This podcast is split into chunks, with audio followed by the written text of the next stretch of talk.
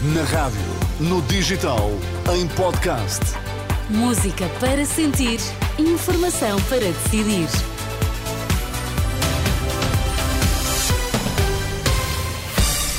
Notícias na Renascença, para já os títulos em destaque. Confirma-se a saída de Miguel Albuquerque. O decreto de admissão já foi assinado pelo representante da República na Madeira. No Porto, no âmbito da Operação Pretoriano, Fernando Saúl voltou ao Tribunal de Instrução Criminal. Aguarda-se ainda a audição a Fernando Madureira. Informação para decidir aqui no T3 com Miguel Coelho. Olá, Miguel, boa tarde. Olá, boa tarde. O representante da República já assinou o decreto de exoneração do Governo Regional da Madeira e, sendo assim, Miguel Albuquerque fica à frente de um governo de gestão. Em comunicado, Ireneu Barreto lamenta o facto de não ter sido possível aprovar o orçamento regional antes desta demissão. O passo seguinte vai ser a audição aos partidos políticos. Miguel Albuquerque diz que o PSD vai defender eleições antecipadas porque a região não pode ficar até ao verão sem orçamento e sem governo. A região fica sem um orçamento e sem um governo durante este tempo todo. Não é possível. Isto traz graves prejuízos para a vivência económica e social dos madeirenses. Nós não podemos estar a brincar aqui aos partidos. Eu não falei com o, com o Sr. Presidente da República e nem tenho que falar com o Sr. Presidente da República. O Sr. Presidente da República, neste momento, não tem qualquer possibilidade, no quadro legal constitucional, de dissolver a Assembleia, nem faz soluções a deferido, porque isso não existe. Portanto, nós temos que lidar com a realidade. Existe um quadro jurídico-legal num Estado de Direito Democrático que encontra soluções e essas soluções têm que ser encontradas no quadro legal que existe.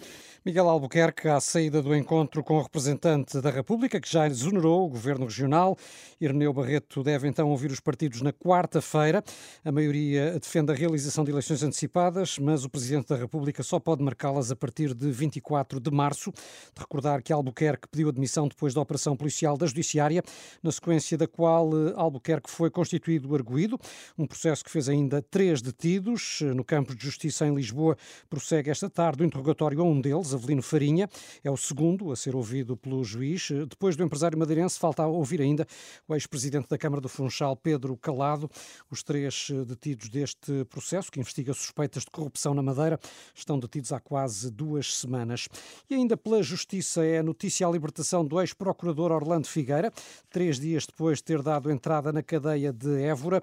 O Supremo Tribunal de Justiça assumiu um erro, admitindo que ainda há um recurso da defesa que está pendente.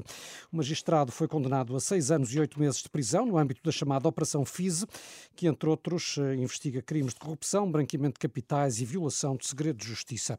No Porto, no âmbito da Operação Pretoriano, Fernando Saúl voltou hoje ao Tribunal de Instrução Criminal. O funcionário do Futebol Clube do Porto e oficial de ligação aos adeptos foi dar novos esclarecimentos, de acordo com a advogada Cristiana Carvalho. Teve que voltar porque nós entendemos que ele devia voltar. Eh, teve que visto fazer um esclarecimento apenas. E acha que vão ser hoje conhecidas as medidas de coação? Não, não, acho que hoje não.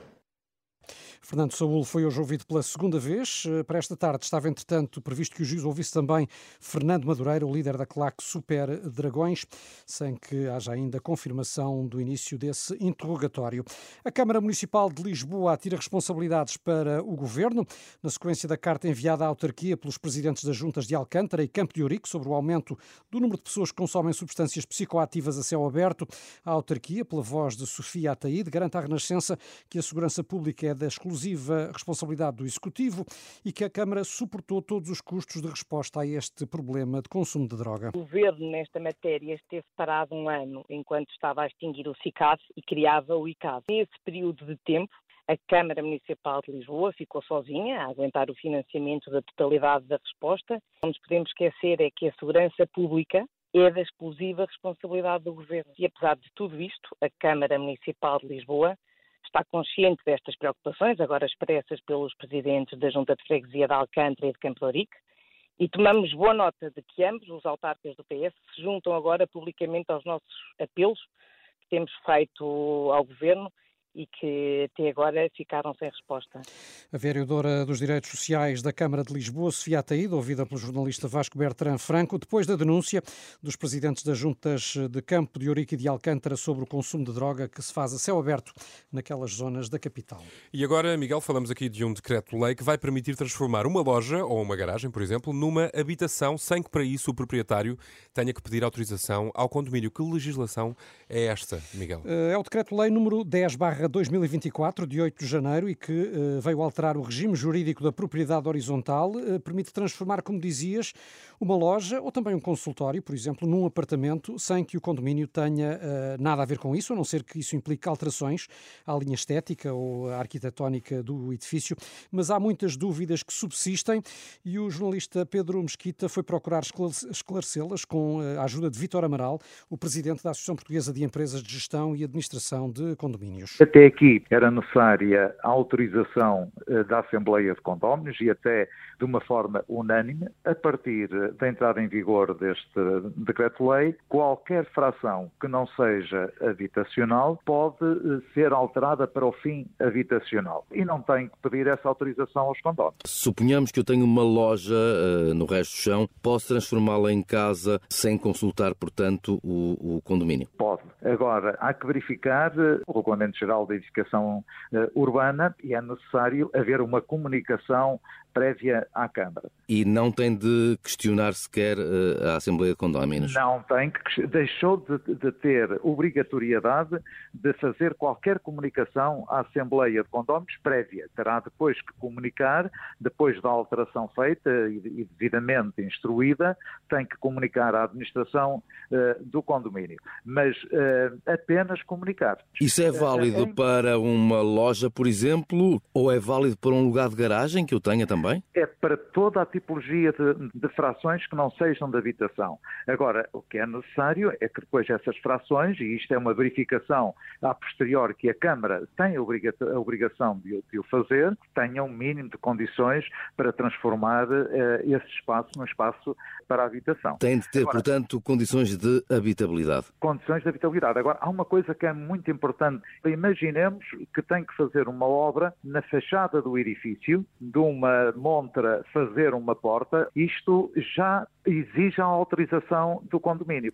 Ou seja, se, se for necessário alterar as partes comuns, obriga a consultar o condomínio. Exato, já não por, por, via da alteração do fim da fração, mas por via de uma norma eh, também no regime da propriedade horizontal que obriga que dois terços dos condóminos se pronunciem favoravelmente a, qual, a qualquer alteração à linha estética e ao arranjo arquitetónico do edifício. O objetivo deste decreto-lei, objetivamente, é permitir eh, a existência de mais eh, habitações, mas refere-se apenas a espaços para uso eh, do proprietário ou pode ser para efeitos de criar um alojamento local, por exemplo? pode ser feito para uh, alojamento local, habitação para arrendamento, habitação própria. Uh, única... Nada disso carece da autorização do condomínio, a menos Nada que seja necessário alterar a estrutura do edifício. Do Alterar o fim deixou de ser obrigatória a intervenção do condomínio.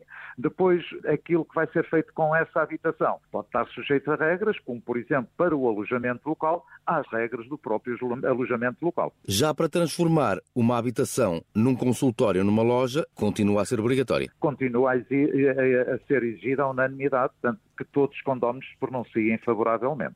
As explicações do presidente da Associação Portuguesa de Empresas de Gestão e Administração de Condomínios, ouvido pelo jornalista Pedro Mesquita, sobre o novo decreto-lei que eh, permite alterar a finalidade de uma fração usada como loja ou consultório eh, ou outra finalidade extra habitação para transformar num apartamento sem necessidade de ouvir o condomínio. Ainda notícia de que no Rio de Janeiro foi decretado o estado de emergência em saúde por causa da dengue. Só em janeiro registaram-se mais de 10 mil casos, eh, quase metade dos contabilizados em todo o ano passado. Há um óbito confirmado e outros 25 em investigação. Isto em vésperas de uh, carnaval. Renato, é uma situação a ter em conta por eventuais eh, uhum. turistas. Não sei se é o vosso caso aqui no estúdio. Uhum, não. Que não. se preparem para e ir até ao Rio. chegou a tempo. Não, e Não chegaste a tempo a cá Exatamente, de não, não apanhei a dengue. dengue. Sim, não, coincidi com a dengue no Rio de Janeiro. Certamente estiveste lá com todas as cautelas. Todas Foi a as dengue. O repelente cautelas. da Foi a dengue. ordem, as Sempre. redes mosquiteiras. Como, como é evidente. É que Miguel, nem a dengue tem nada isso. Muito bom. Toda a informação da Renascença, já sabes, está sempre atualizada em rr.pt. São agora 5 e 9, tempo e trânsito já.